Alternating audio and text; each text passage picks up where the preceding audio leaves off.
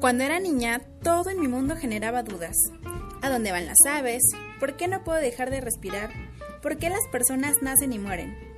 Y por más absurdas que parecían estas preguntas, fueron la clave de querer estudiar biología, que dicho sea de paso, no solo son plantitas y animalitos.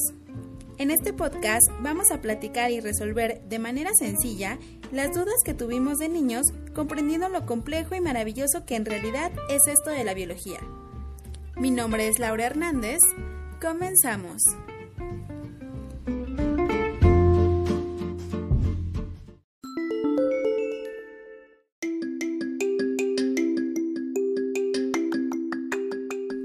Hola chicos y chicas, espero que el día de hoy se encuentren todos muy bien.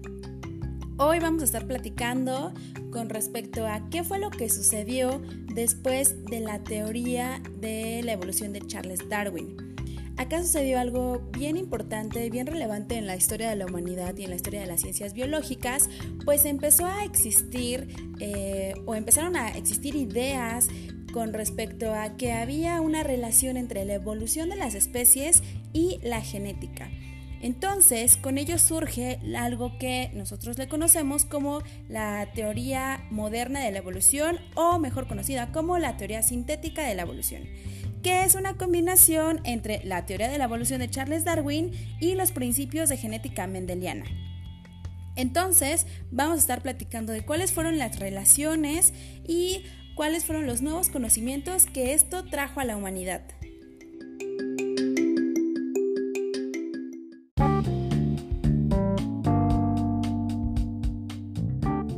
Pues bien, la teoría sintética trataba de relacionar la teoría de la evolución con la paleontología, la sistemática y la genética. Recordemos que la paleontología es la ciencia que estudia los seres orgánicos que habitaron en la Tierra en épocas pasadas y cuyos restos se encuentran fósiles. Por tanto, la sistemática va a ser una ciencia que se va a encargar de clasificar a los organismos, pero eh, tomando en cuenta su origen su origen evolutivo.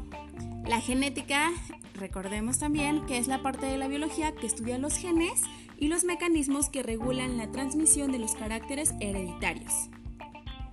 Los principales representantes de la teoría de la síntesis fueron el genetista Theodosius eh, el zoólogo Ernst Mayr, el paleontólogo George Simpson, el botánico George Ledyard. Eh, estos todos estaban en Estados Unidos y por tanto en Inglaterra se encontraba el zoólogo Julian Huxley. Y bueno, pues Dobamsky fue el que propuso que la evolución puede percibirse como un cambio en frecuencias génicas en el seno de una población.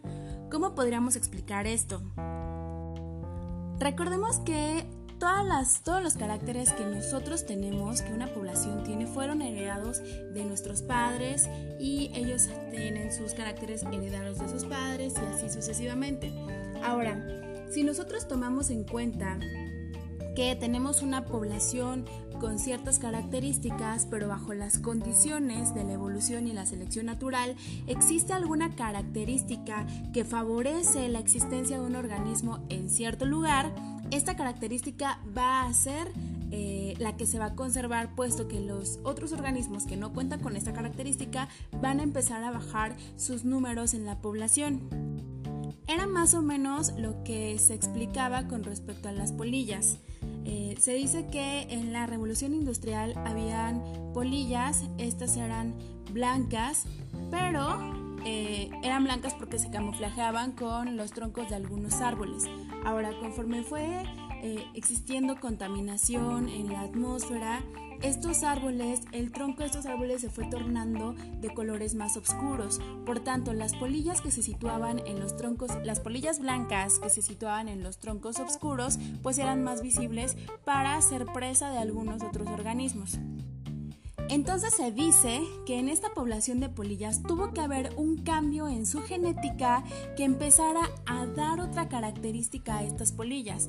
Es decir, que dentro de su ADN existió algo, existió alguna mutación, algún cambio que hiciera que en lugar de tener eh, color blanco empezaran a, tornar, a, a tornarse a colores más oscuros. De esta manera, los organismos que ahora ya tenían colores oscuros y que se situaban en los troncos, que también eran oscuros por la contaminación, ahora eran aquellos que iban a aumentar su población porque no iban a ser cazados por otros organismos. De esta manera, la población de polillas más oscuras empezó a diferenciarse de las otras, generando así una especiación de estos organismos. El zoólogo Myers lo que intentaba explicar era que existían dos nociones que permiten comprender cómo se forman las nuevas especies. Y esto lo decía bajo el concepto, de, eh, bajo el concepto biológico de especie y el modelo de especiación geográfica. Para esto vamos a explicar qué es el concepto de especie y qué es la especiación.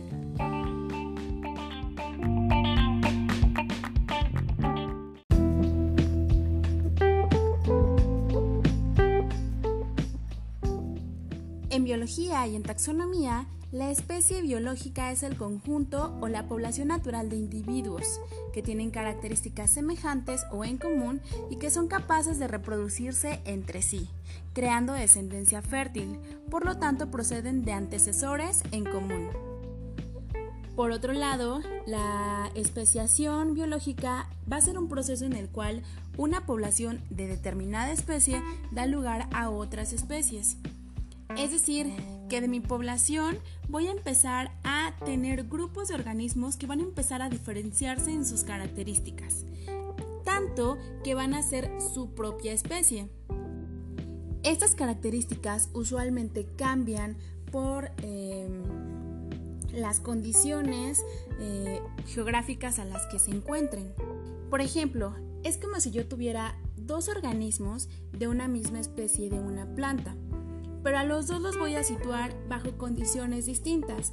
A una la voy a colocar en un lugar eh, con mayor humedad y con menor eh, luz y a la otra la voy a situar en un lugar con muchísima sequía y muy expuesta al sol. Si ambas logran sobrevivir a estas condiciones, van a empezar a tener características que las hacen vivir bajo, eh, bajo, bajo estos medios y si eh, se da el caso van a dejar descendencia que ya esté adaptada a distintos a distintas regiones geográficas. Si las descendencias continúan y continúan, las características van a ser tan diferenciadas una de la otra que podríamos decir que a partir de una misma especie tendremos dos distintas adecuadas a diferentes condiciones geográficas.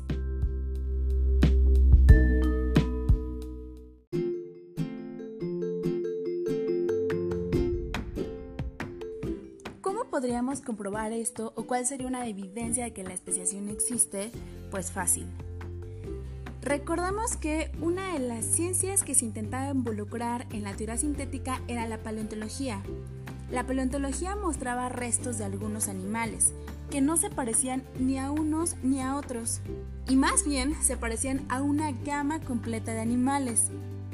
Por ejemplo, podríamos tener un eh, ejemplar fósil del cráneo de algo muy parecido a un caballo, pero también se parecía a una cebra y también se parecía a un ciervo, lo cual hacía pensar que estos tres organismos de especies diferentes provenían de este ejemplar fósil y que por tanto se había dado un proceso de especiación en donde los genes de este organismo fósil fueron cambiando y se adaptaron a distintas condiciones. Entonces, solamente el cráneo fósil se parecía, pero todos los demás aspectos físicos eran distintos. El tamaño, las pies, la ornamentación en el caso del ciervo. Esto era una evidencia de que la especiación existe. Y además daba validez a la idea de Darwin de que todos los organismos proceden de un ancestro común. Para los defensores de la teoría sintética, la evolución de las especies resulta de la interacción entre la variación genética que se origina en la recombinación de alelos y las mutaciones, así como también la selección natural, puesto que una mutación puede ser benéfica o no dependiendo del ambiente.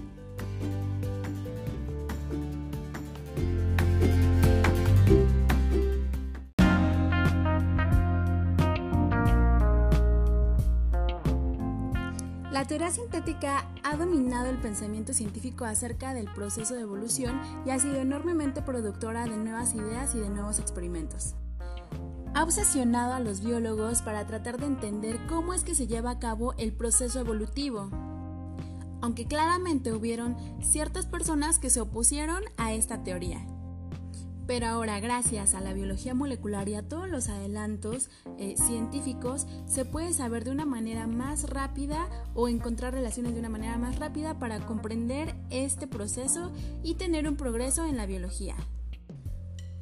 Es claro que existen aún escalones que no encontramos para tener todo nuestro registro fósil eh, que podría ayudar a entender de una mejor manera qué sucede con la evolución. Y recordando que la evolución es un proceso sumamente largo, será difícil verlo de cierta manera para que nosotros podamos comprender o podamos em, evidenciar que si existen mutaciones se pueden generar nuevas especies. Pero eso sí, nos ha ayudado muchísimo a generar eh, nuevo interés acerca de estas maneras de llevar a cabo la evolución y nos hace comprender de cierta manera cómo es posible que exista tanta biodiversidad en el planeta. También nos hace dejar de lado ciertas creencias como el creacionismo y el fijismo, que era esta idea de que todo, tal cual lo conocemos ahora, había sido idéntico desde el inicio de la vida.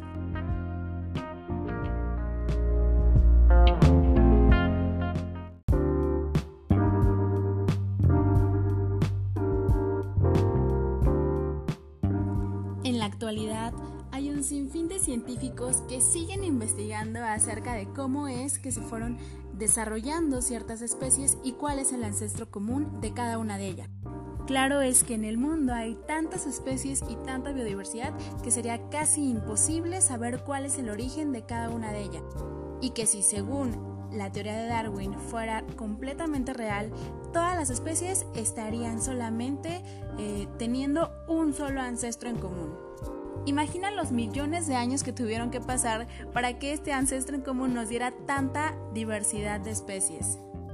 Está de locos, ¿no? Ahora te pongo un reto. Observa y toma fotografía de cada una de las hojas de las plantas que estén a tu alrededor. Seguramente hay unas muy parecidas y otras muy distintas. ¿Puedes imaginar que todas ellas vienen solamente de una planta? Es decir, de un ancestro en común, y que para que tomaran distintas formas para hacer especies distintas tuvieron que pasar un montón de años, y que obviamente cada una de estas plantas distintas tienen un genoma distinto, que se fue modificando a partir de ese ancestro común. Sería una gran tarea, ¿no? Cada vez que los científicos tienen una pregunta de este tipo, se avienta a hacer una misión titánica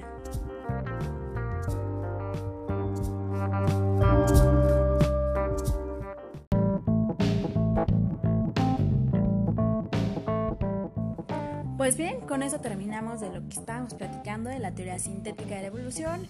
Como eh, resumen podemos decir que la teoría sintética de la evolución es la combinación de, la, eh, de las leyes de Mendel en donde existe cierta variabilidad que se hereda y de la teoría de la evolución eh, tomando en cuenta la selección natural y la diversidad de ambientes geográficos a los cuales se adaptan las especies. Nos vemos en la siguiente cápsula.